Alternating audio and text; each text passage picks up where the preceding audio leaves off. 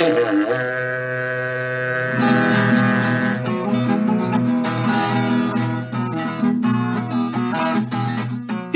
aí, pessoa! Seja muito bem-vindo, muito bem-vinda ao CanivetCast, o podcast da Nutripura, Nutrição e Pastagem, que tem como obrigação preparar o pecuarista para o futuro, elevando o patamar da pecuária brasileira. E nesse episódio aqui, nós vamos conversar, vamos falar sobre sanidade animal, um monte de aspectos aí interessantes e importantes para esse quesito aí das nossas propriedades, das nossas fazendas. E para falar com a gente sobre isso, eu tô aqui com a Kátia Tonhar, que é pós-venda na Nutripura e tá à frente desse projeto de sanidade animal na empresa. A Kátia é médica veterinária pela Universidade Federal de Goiás e possui residência em clínica e cirurgia de grandes animais também pela UFG. Ô Kátia, seja muito bem-vindo aqui ao podcast da Nutripuro, Canivetcast. Olá, Paulo. Bom, muito obrigado pelo convite. Fiquei muito feliz mesmo de poder falar uh, um pouco sobre a sanidade, esse tema que digamos que é muito importante, porém pouco discutido, né, infelizmente. Exato. Mas estamos aqui tentando mudar isso, né? E vamos para frente. É isso aí, cara. Não, isso que você falou é muito interessante, né? Porque no fim das contas, parece assim, quando a gente pega um histórico e, e vê, né, como que as pessoas os produtores, a maioria das pessoas se comportam com esse tema, parece que é uma obrigação você ter que fazer as coisas que já estão programadas, né? Ah, vacina, ah, isso, aquilo, outro, né? Sim. Ah, um animal ficou doente, tem que aplicar tal coisa, né? E quando, na verdade, a gente pode fazer um monte de ações dentro da fazenda para prevenir que essas coisas aconteçam, né? Exatamente. Bom, e para a gente começar esse episódio aqui, ó, Kátia, conta um pouquinho aí da sua história, sua questão profissional, conta um pouco pra gente aí, cara. É lá do Goiás? É, eu, na verdade, sou baiana, né? É, lá do interior da Bahia. Olha aí. Vim um pouquinho distante aí. Eu saí de casa com 17 anos é, para estudar. Uhum. Sempre tive vontade de fazer veterinária. E aí fui para Goiânia. Morei em Goiânia durante 10 anos e vim para cá. Nesse período, eu fiz cursinho pré-vestibular, é, entrei na UFG, terminei a graduação e em seguida fiz a residência em clínica e cirurgia de grandes animais. Inclusive, assim, foi muito bom para mim, sabe, um aprendizado e uma estrutura muito boa também. Então me ajudou bastante, sabe, com a, uhum. com a minha carreira. E vem ajudando até hoje. Então, já tem um tempo que eu tô fora de casa, mas graças a Deus meus pais entendem, né? E eu tô aqui mais por eles também, porque minha mãe, né, mãe sempre teve vontade de fazer uma faculdade, aí agronomia, inclusive. Não, não conseguiu. Aí ela falou, não, meus filhos vão estudar, tá ainda da mesma forma. Então, eu e minha irmã, inclusive, nós duas somos veterinárias. E, e aí a gente tá aí, né, no, no ramo. Mas, basicamente, é isso, né? Aí eu terminei a, gradua a graduação, fui para residência, e da residência são dois anos. Uhum. Ah, acabando a residência, aí agora eu vim para cá, para Mato Grosso, mais distante ainda de, da Bahia. Estou aqui na Triporo já tem um ano e pouquinho. E é assim, né? No, no, fim das contas, a gente, quando se forma, né? O campo de trabalho, a gente tem que estar onde o campo de trabalho está, né? E hoje Mato Grosso é, um dos, é, o principal produtor de, de gado de corte do Brasil, né? Então faz todo sentido a gente estar por aqui. Goiás também é um baita de um estado produtor, né? E você foi desse, foi, foi vindo para o centro, né? Na verdade. Sim. E, ô, Kátia, a gente. A ideia aqui é a gente falar sobre toda essa, essa questão que envolve a sanidade animal, né, nas, nas fazendas e tudo mais. E assim, tem um aspecto que é muito comum, especialmente em confinamentos, mas outras fazendas também, com outros sistemas de produção, como recringorda e tal, tem esse processo de recepção dos animais na propriedade, né? Pensando um pouco, assim, do ponto de vista sanitário, na sua visão aí, quais são os principais cuidados que a gente deve ter nesse processo mesmo de recepcionar os animais na fazenda, né? De, de colocar esses animais para dentro do, do, nosso sistema de produção. O que, que você pode falar para a gente em termos de, de, dos principais cuidados, assim? Bom, é, inicialmente, manejo calmo, tranquilo, porque esses animais já vêm de transportes é, de longas distâncias, na maioria das vezes, né? Uhum. E de toda forma, o transporte já estressa muito o animal. É, então a gente começa com um manejo calmo, durante ali o, o desembarque, a gente acompanha é, um manejo de contagem dos animais e já faz uma inspeção sanitária. O que, que é essa inspeção sanitária? É basicamente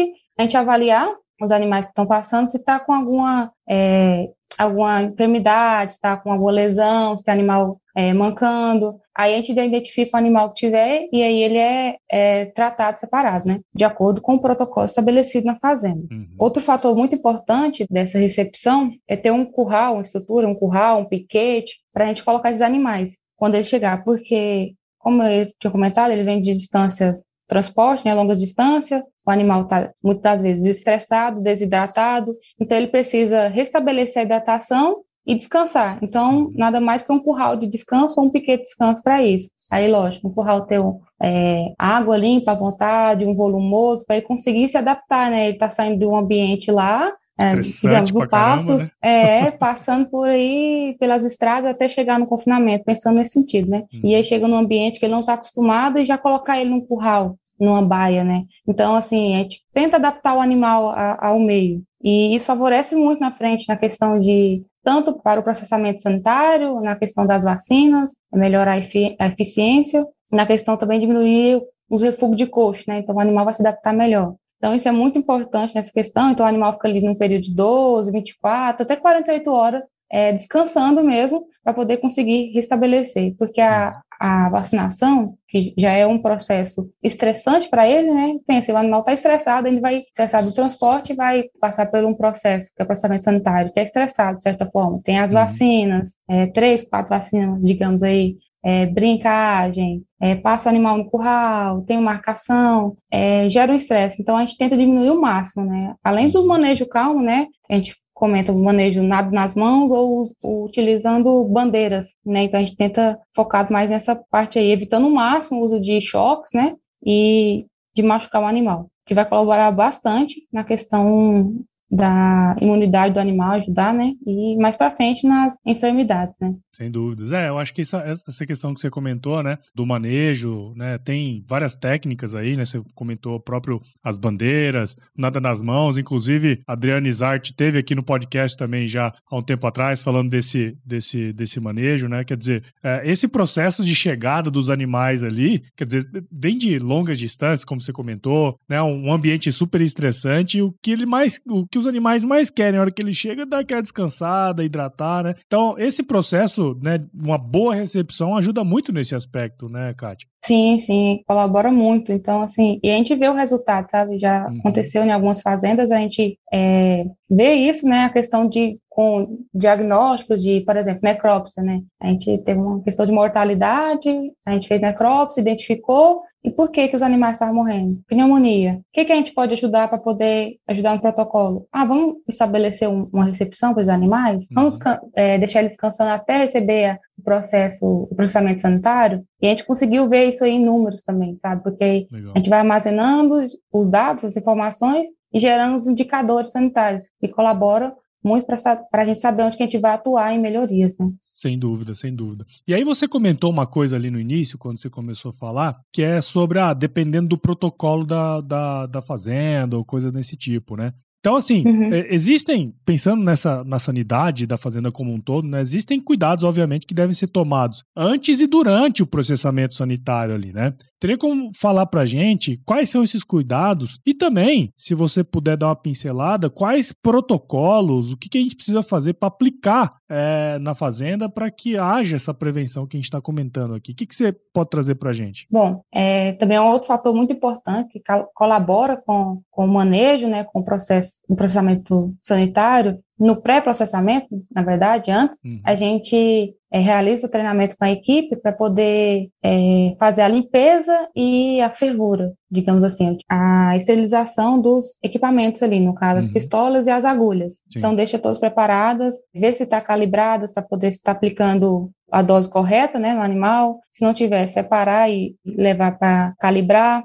E durante o processamento, a gente dar uma, uma vistoria no curral, se não tem algum lugar que pode machucar o animal, se tiver, a gente já corrigir imediatamente, tentar ao máximo não fazer lotação nos currais, né, pelo menos a metade ali do número, para não os animais não se machucarem, não ficar também estressado, né? Uhum. E questão de durante o processamento ainda, né? A questão a gente ressalta a importância da troca das agulhas, né? Como é, é um, um manejo que quando a gente começa é difícil, né? Então a gente vai criando uma rotina, a gente começa com um número, digamos, alto, né? Ah, vai processar 200 animais num dia. Aí a gente faz a troca de agulha a cada 50. Uhum. Aí o pessoal vai pegando o jeito, vai acostumando, vamos diminuir, faz a cada 30. Aí vai diminuindo, até que a gente conseguir reduzir um número, digamos assim, o máximo que der. Né? Porque assim, no mundo ideal seria um agulho para animal, mas de acordo com a rotina, isso não dá, né? Então, assim, a gente tenta ajustar de acordo com a rotina também. Então, assim, vai diminuindo o máximo, até a questão, ah, até acabar a, a pistola para poder abastecer, troca agulha, isso também é, é,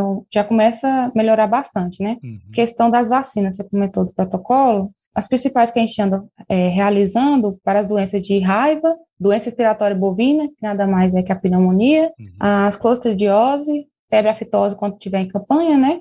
É, e para casos de confinamentos fazendo com fêmeas, né, a questão da brucelose. E verminose, né, controle de ectoendoparasitas. É, da raiva aí, por exemplo, e a brucelose também, é, deve ressaltar a importância da questão de saúde pública, né, uhum. por ser uma zoonose. Então, a gente também tem essa preocupação. O veterinário também se preocupa nessa questão. Tanto na questão de, de resistência é, bacteriana, na hora de aplicar antibióticos, ter esse, super esse, esse cuidado, né? É, levar o animal no tronco, medicar de acordo com o peso, a dose, para não dar superdosagem ou subdosagem. Então, a gente tem essa preocupação também, voltada para, para a questão de saúde pública. O que eu queria chamar a atenção numa coisa que você falou aí, que eu achei bem legal, né? Que assim, hum. existem os protocolos né, de, de vacinação, igual você comentou, né? De doença, ah, vamos fazer o protocolo certinho aqui. Mas tem um ponto, né, que eu acredito, na minha época, né? Porque eu trabalhava dessa forma e entendendo um pouquinho como funciona hoje em dia, né? Era muito comum a gente começar a vacinar de manhã e nunca trocar a agulha, cara. Quer dizer, a gente ficava o dia inteiro vacinando com a mesma agulha, né? A bicha tava até torta já, tanta coisa errada que tinha feito. Só troca quando não tá funcionando mais. É, exatamente, né? Quer dizer, é uma coisa que parece relativamente simples, né? Mas que a gente não dá essa atenção devida. Quer dizer, quanto menos é, animais a gente vacinar, por exemplo, utilizar com uma agulha, quer dizer, muito melhor do ponto de vista sanitário também, né, Kátia? Sim, sim. A questão é até de, de transmitir uma doença de um animal para outro, né? Isso Exato. reduz bastante, né? E a questão da limpeza também é diminuir bastante a questão dos abscessos, fala de uhum. reação vacinal, né? Sim. E como que é, assim, você que, que tá visitando vários produtores e tal, hoje em dia ainda é assim ou já tem uma consciência um pouco maior, né, desses pequenos processos que fazem diferença no final das contas? Como é que é a sua visão em relação a essa parte? Assim, mudou em vista dessa época que você comentou, né, teve uma mudança, mas ainda ainda tem. Tem uma resistência, aí a gente faz os treinamentos, explica para o pessoal a importância, mostra a questão dos números, é, no dia a dia eles vão ver a diferença e vão se adaptando. Então a gente está conseguindo mudar. Legal. É, porque isso no fim das contas é uma questão mais cultural do que qualquer outra coisa, né? Você tem que ir mudando a cultura da, da, da, fazenda até que, de alguma maneira, isso entre. Eles vão começar a ver o resultado. Acho que esse que é o grande lance, né? A hora que começa a ver o resultado de um processo bem feito, fica bem evidente que tem que mudar aquilo ali, né? É, exatamente. Legal. E, ô, Cátia, queria trazer também uma outra questão aqui, que é o seguinte. Em confinamento, eu acredito que esse termo ele já é mais mais difundido, né? Que é a questão da ronda sanitária. Não sei se é amplamente realizado, mas já é mais difundido. Né? Quando a gente fala sobre confinamento, sempre surge, uh, quando se fala de sanidade em confinamento, sempre surge essa questão da, da ronda sanitária, porque ela é de fato muito importante ali dentro desse processo produtivo, né? Só que essa ronda, aí você pode falar pra gente melhor, né? Eu acredito que ela não se limita somente a esse sistema, né? Se você tiver uma ronda sanitária uh, eh, para os mais variados sistemas de produção, eu acredito que deva ser uma coisa muito interessante, né? Fala pra gente um pouquinho dessa importância, né? A importância de se fazer com frequência essa ronda sanitária e de que maneira que a gente pode implantar isso na, nas fazendas, né? Assim, para que se torne de fato uma rotina. Conta um pouquinho pra gente desse aspecto. A ronda sanitária é extremamente importante porque ela ali começa, né? A gente identifica o animal estiver doente, o animal que foi morto, é, digamos, recente, né, que dê para fazer a necrópsia e conseguir um diagnóstico, então também faz parte da ronda. A gente não quer que o animal morre, né? Mas muitas das vezes o, animais, o animal que morreu vai te ajudar a prevenir outras mortes, outra, ou, a outras enfermidades. Então, assim, se identificar é, a frequência, intensificar a ronda, a ronda sanitária. É, vai melhorar a questão de identificar os animais mais precoces, né, na questão da doença, da evolução. Então, consequentemente, vai retribuir a resposta do animal, né? Então, ele vai melhorar você começa a tratar um animal, já está no estado mais avançado da doença, é mais difícil, tem mais uhum. custo, acaba fazendo é, retratamento, então, assim, é mais complicado. Então, você investir na intensificação da ronda tem um retorno melhor, essa questão. Sobre implementar nos confinamentos, é bem difícil que você chegar para o pessoal, para a equipe de ronda, falar, não, tem que entrar no confinamento todo dia. Aí o pessoal já fica assim, né? Ah, não. Uhum. Mas eu já vim aqui ontem, não tem nada, não vou querer vir hoje, não.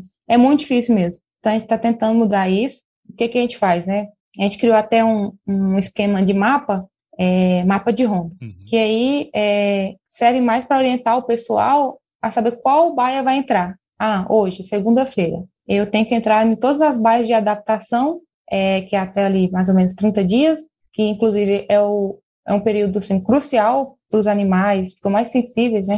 É, a ter alguma enfermidade, refluxo de coxo, pneumonia, hum. é, dentre outros. Então, assim, a gente identifica melhor nessa fase. Então, assim, tem que dar muita atenção mesmo. Então, todo dia nessa, nessa baia, nessas baias. Então, entra. Aí, beleza. É, aí, na terça-feira é dia de entrar só na... depois de adaptação, né? Então, acima de 30 dias. Aí o animal come... o pessoal começa a entrar nessas baias é, no período de a gente está fazendo de 48 horas. A cada 48 horas está entrando nessas outras baias, mas na de adaptação é todos os dias. E quando o pessoal começa a ver a, o resultado que está identificando o animal logo no início, ele está logo recuperando, encaminhado para o curral, para é, receber tratamento, de acordo com o protocolo, vai para a enfermaria, que também é um fator importante, para poder os animais é, conseguir recuperar melhor, eles conseguem ver que o trabalho é menos, né? Tipo assim, uhum. você não tem um esforço maior ali com aquele animal que vai retribuir, digamos, logo. Então, essa parte é muito importante. Na questão da, da recria, por exemplo, a pasta, aí a gente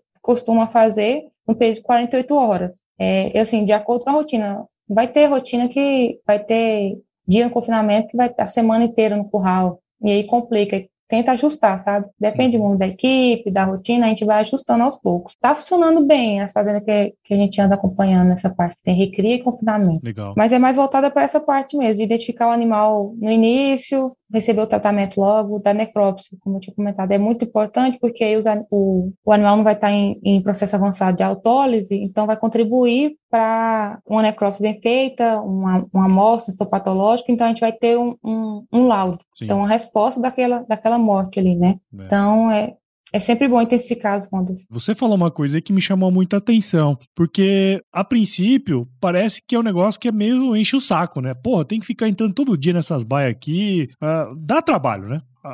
Afinal, tudo na vida dá trabalho se você quiser é. fazer bem feito, né, cara? Mas esse ponto que você comentou, né? Porque cada fazenda, sei lá, pega o confinamento, fazenda de recria e tal, todas elas têm uma rotina, né? Mas se você conseguir encaixar, pô, nas baias que estão agora, começando agora, os primeiros 30 dias, tem que visitar todo dia. Ali é a maior possibilidade de, de alguma ocorrência. Depois tem a, as baias ali de transição já, né? De uma para outra e tal. Então, se você conseguir criar essas rotinas, uma coisa que você falou, essa, essa, essa coisa que você falou falou é bem interessante. Quer dizer, você pega o animal cedo e você gasta muito menos tempo e muito menos dinheiro para, de alguma forma, reverter aquele quadro ali que poderia ser chegar a uma morte, como você falou, né? É, exatamente. Isso aí é um fator dos mais importantes, digamos assim, né? Então, e, e a ronda é dentro da baia. Você tem que entrar dentro da baia. É. Aí entra na baia a cavalo ali. E dá para saber, porque o animal acostuma com o pessoal entrando a cavalo, então você entra na baia e o animal já Nem fugiu de você, os animais. Aí você fala, não tá fazendo ronda todo dia, não tá fazendo a ronda com a frequência. Aí a gente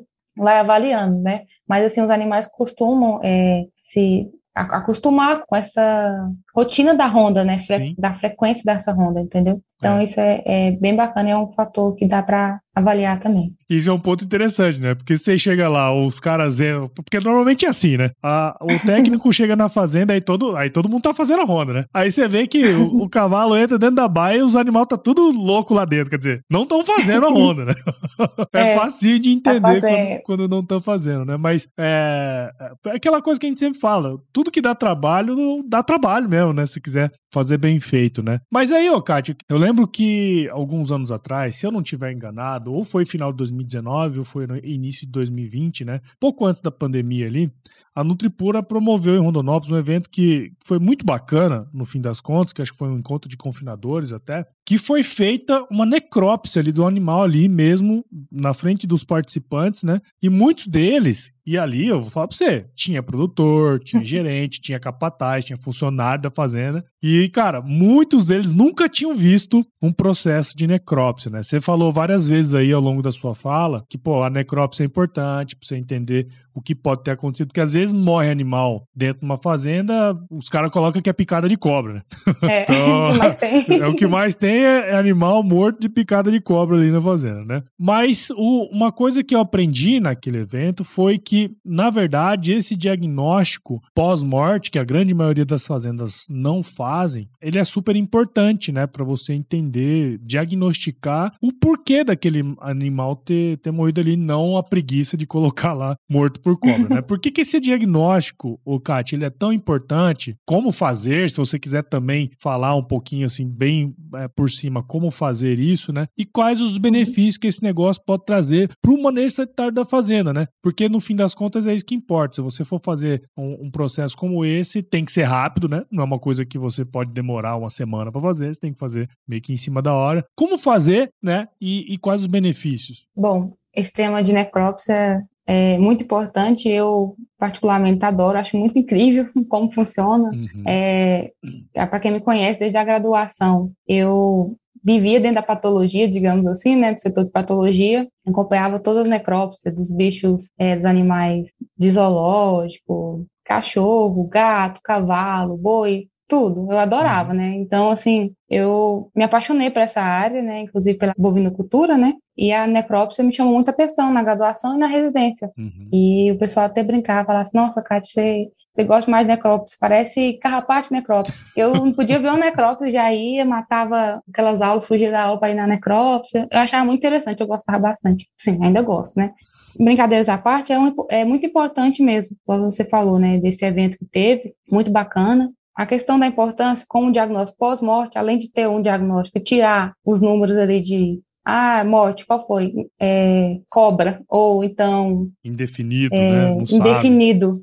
É. é. Isso aí a gente está tentando e estamos conseguindo é, mudar é, esse status aí, né? Para poder ter um diagnóstico. E tem outras causas, né? E a necrópsia, ela, ela fala para a gente, ela conta, né? Como se fosse uma filosofia. O animal mostra para a gente por que, que ele morreu. Então, ali nos órgãos dele, deixa lesões, é, alterações que levam à causa da morte dele, né? E não só por ele, por os outros animais, né? Então, é como falar um diagnóstico de rebanho, porque uhum. um animal que morreu ali, vamos pegar um exemplo de pneumonia, e ali não tinha identificado é, na ronda o animal, que o bovino ele consegue esconder, assim, muitas das vezes o que ele está sentindo ali, né? Então é, é, uhum. bem complicado mesmo, né? É até o pessoal da, da equipe de ronda identificar, a gente identificar, treinar o olho com isso, né? E o animal ainda tem essa característica de esconder, é, e ali ele consegue uma pneumonia subclínica, né? A gente não tá, não apresentou nada o animal, aí, pum, morreu. Aí faz a necrópsia, aí você vai ver lá um pulmão com aquelas lesões que são características, né, da, da pneumonia, aí a gente colhe as amostras,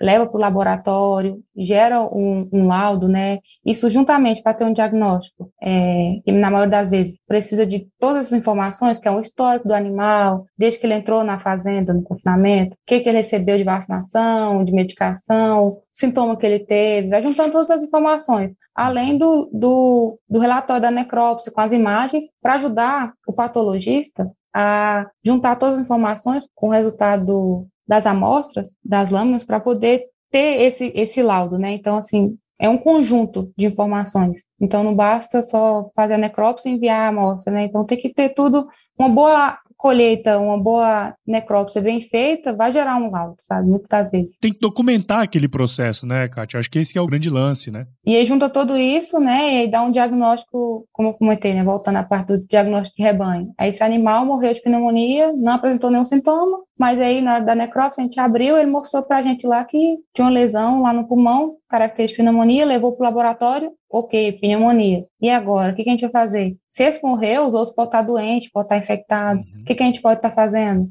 A gente intensifica as ondas, identifica os animais. Tem animal no lote que que está doente, a gente medica, é, tem um processo também de metofilaxia, é, faz a vacina de doença respiratória ou não? Se não faz, vamos fazer. E o, aí já volta até para a questão da recepção. E a recepção, vamos melhorar a recepção? Uhum. É, questão de poeira, lama, esses fatores, digamos, ambientais também é, levam a, a, essa enfermidade, né? Então, assim, essa necrópole desse boi que morreu mostrou para gente que a gente pode cuidar dos animais que estão vivos, dos animais que vão vir. Uhum. Então, assim, é extremamente importante a, a ter esse diagnóstico pós-morte. Fora que a gente não vai ter mais cobra na, na, na fazenda, né? Acabou a cobra. Acabou a cobra tudo. não, cara, mas é, eu acho, assim, eu, como não é a minha área de, nunca foi minha área de atuação, quando eu fui nesse evento, isso me chamou muita atenção, sabe? Porque, assim, é, é óbvio, né, que durante a faculdade vocês aprendem, né, todo esse processo de, de fazer a necrópsia, tem todo um processo que deve ser seguido, bem documentado, como você comentou, né? Cara, a hora que a gente sabe a causa de verdade da morte dos animais, isso, como você comentou, você volta lá atrás, desde a recepção, né, cara? Você vai criando os protocolos, vai melhorando os procedimentos, porque isso, no fim das contas, é um processo de melhoria contínua, né? Que é o que a gente sempre fala é. dentro das fazendas aí. A gente tem que fazer, melhorar todo dia um pouquinho para que é, é, mortes como essa, né? Que, assim, nenhuma fazenda quer, elas parem de acontecer, né? Sim, a gente busca essas melhorias, né? E vai adaptando de acordo com a rotina, com a equipe, é, realizando os treinamentos para poder intensificar a questão de ronda, a necrópsia também, porque assim, igual você comentou, na graduação a gente está fazendo ali, mas muitas das vezes a gente é, ali tá, é um ambiente favorável, né? Tem Sim, uma sala exato. de necrópsia, ar-condicionado, tem água. Agora no campo já é outra história, né? Uhum. Você está ali embaixo de sol, calor aqui de Mato Grosso. É. É, então, assim, muitas vezes não tem uma estrutura e fica difícil, mas a gente, a gente tenta o máximo, né, para poder ter esse, essa, essa, esse diagnóstico, né? Sim. E, ô, Kátia, assim, você comentou, bom, isso é importante fazer, mas tem um período também, né? Que não pode passar muito tempo depois de uma morte. Quanto tempo que o produtor lá, sei lá, de repente é, identificou que morreu um animal? E, em até quanto tempo a gente tem que fazer esse procedimento, por exemplo? O ideal é, encontrou o animal, já faz a necrópsia, uhum. entendeu? Assim, a gente sabe que tem a rotina do, do confinamento, tem que é, disponibilizar a equipe, a pá, poder pegar o animal e levar para o local de fazer a necrópsia, tudo isso é envolvido, né? Uhum. E a questão também é, há fatores do ambiente e do animal que podem é, interferir nesse, nesse tempo. Uhum. Por exemplo, o calor. Aqui em Mato Grosso também, né, um pouco quente, já acelera também, Sim. e o sol, né, acelera os processos de autólise do animal ali, que a gente fala, o processo pós-mortem, as alterações pós-mortem. Então, o animal começa a ficar inchado, fala assim, ah, não, o animal está muito inchado ali. Ele vai inchar mesmo, assim, sabe? Então, assim, tem todo esse, esse processo. Questão de rigor mortis, o animal já está bem firme, os membros, o pescoço, não consegue mexer. É uma, uma outra alteração pós-mortem. O animal, se o animal tem muito pelo, pouco pelo, a camada de gordura, isso tudo vai interferir, né? O que, que costumo, a gente costuma fazer? Quatro, seis horas, assim, estourando. A gente já fez necrópsia, inclusive, um caso que a gente encontrou um boi próximo de abater, 100 dias ali, morto. Aí, tinha feito uma ronda, a ronda anterior, não tinha identificado nada, o animal morreu. E agora, né? Só que aí, quando a gente foi encontrar, o animal estava tava muito inchado, estava com processo de autólise, estava fétido também. Aí eu falei, pessoal, vamos fazer necrópsia? Aí vamos fazer necrópsia. Porque a gente não, não tratou esse boi, não, não fez, é, não identificou nenhum sintoma nele, ele estava aparentemente bem saudável, aparentemente, né, gordo e uhum. tal. Bom, a gente fez a necrópsia, tava os tecidos todos em autólise praticamente, pulmão, é, fígado, todos, o, basicamente todos os órgãos. Só que o, o que é interessante, que inclusive na necrópsia, na maioria das vezes precisa de um histopatológico para confirmar uhum. a causa da morte, né? E outras vezes é, é que é até bacana quando você abre e você vê uma lesão que é característica e que já demonstra, né? Nesse caso, esse animal aí, a gente abriu a cavidade abdominal dele e viu que tinha conteúdo alimentar espalhado ali por toda a cavidade abdominal. Uhum. Aí eu pensei, uma peritonite. Só que estava tipo assim, não dá para encontrar, é, por exemplo, um abomaso. Pode acontecer uma úlcera de abomaso, romper e levar uma peritonite. O que, que é uma peritonite? Desculpa perguntar, porque. Bom, é quando acontece um, por exemplo, nesse caso, né, um, um extravasamento de conteúdo alimentar, bactérias, tudo para dentro do, da cavidade abdominal e causa essa, essa infecção e inflamação. Uhum. E aí o animal morre de choque séptico. Uhum. Então, assim, acaba que o animal aparentemente estava bem, então possivelmente poderia estar com a úlcera, só que a gente não identificou a úlcera, igual outras vezes a gente já identificou, o animal já estava encontrou ele tinha acabado de morrer praticamente. Então a gente conseguiu ver uma úlcera mesmo no abomaso. Uhum. Nesse caso, o abomaso estava todo em autólise, o abomaso, boa parte dos órgãos. O que a gente conseguiu mesmo ver foi a, aquele conteúdo ali, fibrina, é, conteúdo alimentar, então, na, na cavidade abdominal, que foi o que levou a isso, né? E a gente levou histopatológico mesmo assim, com essas amostras em autólise, né? O que deu para coletar, digamos assim, passei para o patologista, é, o o relatório necrópsia, as imagens, expliquei a situação, o histórico, tudo, né? E, e o laudo tinha dado de peritonite também. Agora, a causa da peritonite foi o que a gente não conseguiu identificar por conta da, da autólise que estava no, nos demais órgãos, né? Uhum. Mas, assim, se a gente tivesse, não tivesse feito a necrópsia desse boi, o que, que a gente poderia ter colocado lá? Cobra. Qualquer coisa choque. menos isso, né? é, entendeu? E, assim, isso foi, foi, bem bacana, porque era um animal que estava em estado avançado de autólise, né? E, e mesmo assim é interessante fazer, sabe? Então, assim, eu recomendo sempre fazer assim que possível, sabe? Claro. Já aconteceu de fazer uns que tava bem fétido que não, dá, não dava para ver nada. Aí não tem o que fazer, mas é sempre bom fazer mesmo. Sim. Importante. Não, interessante, porque é, quando você identifica, né, quer dizer, sei lá, eu posso estar enganado, não sei se eu estou certo, mas um, um, processo como esse aí provavelmente foi algum problema nutricional, alguma coisa assim, pode acontecer, né? Que de repente você pode ajustar pra, na dieta para outros animais. Não sei se, é, se tá certo isso que eu tô falando. Nesse caso, a gente suspeitou, poderia ser um animal, por exemplo, que recebeu muito anti-inflamatório, hum. um AINE, não esteroidal, que causa lesão. Como se fosse a gente. Sim, sim. Quando toma um, uns anti-inflamatórios aí, né? E aí uhum. tem lesão, tem úlcera no estômago, igual eles. Entendi. E aí um estresse, às vezes ele passou por algum estresse no momento ali, e aí rompeu essa úlcera. Entendi. Uma das causas, uma, mas. Uma das causas. É isso. Não, interessante, cara. Muito legal. Pô, Kátia, assim, é um assunto interessante acho até que no meio geral, assim, até pouco comentado, né? Eu acho que é, esse trabalho que vocês estão fazendo de tentar aplicar isso, né? Mudar um pouco a cultura das fazendas é um processo super interessante. Vai demandar um tempo, vai demandar trabalho, né? Mas como eu falei antes, trabalho se fosse fácil, né? Todo mundo faria, né? Se fosse muito fácil. Então, queria agradecer demais você ter participado aqui com a gente no Canivete Cast. Espero que quem tem ouvido aqui a nossa conversa tenha entendido um pouco mais é, sobre a importância, né, cara, de se fazer um bom manejo sanitário é, dos animais. Acho que esse, esse aspecto em específico da necrópsia, né, cara? Muito importante também. Então, muito obrigado e parabéns aí pelo seu trabalho, viu? Muito obrigada,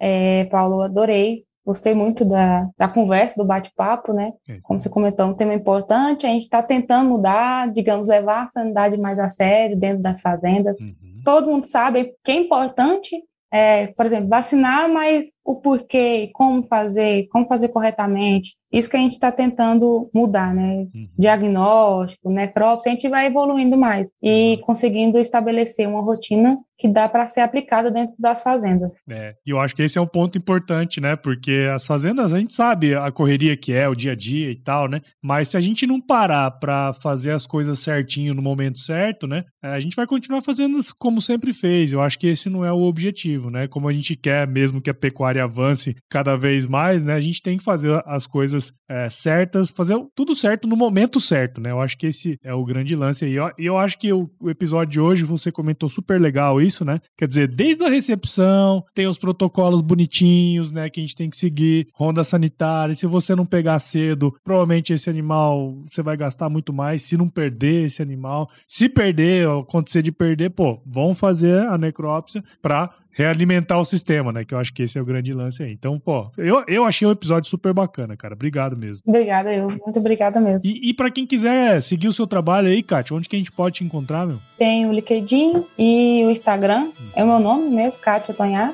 É, pode estar procurando lá. Show de bola, muito bom. E para você aí, ó, que ouviu esse episódio meu com a Kátia aqui até agora, tenho certeza que você viu valor nesse conteúdo aqui. Então considere compartilhar aí com um amigo, com uma amiga que vai achar interessante entender todos esses aspectos aqui ligados à sanidade. O podcast ele cresce na medida em que você participa junto com a gente. Então siga o Canivete Cast em seu agregador de podcasts favorito aí e acompanhe também os episódios aqui no Agro Resenha Podcast. Siga Nutripura nas redes sociais, basta procurar por arroba Nutripura Nutripura no Instagram, Facebook, LinkedIn e YouTube.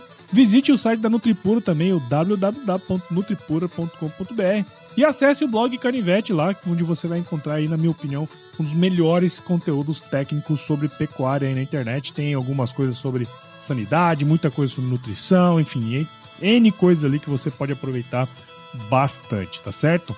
Katia, muito obrigado de novo. Fique com Deus aí, tudo de bom para você.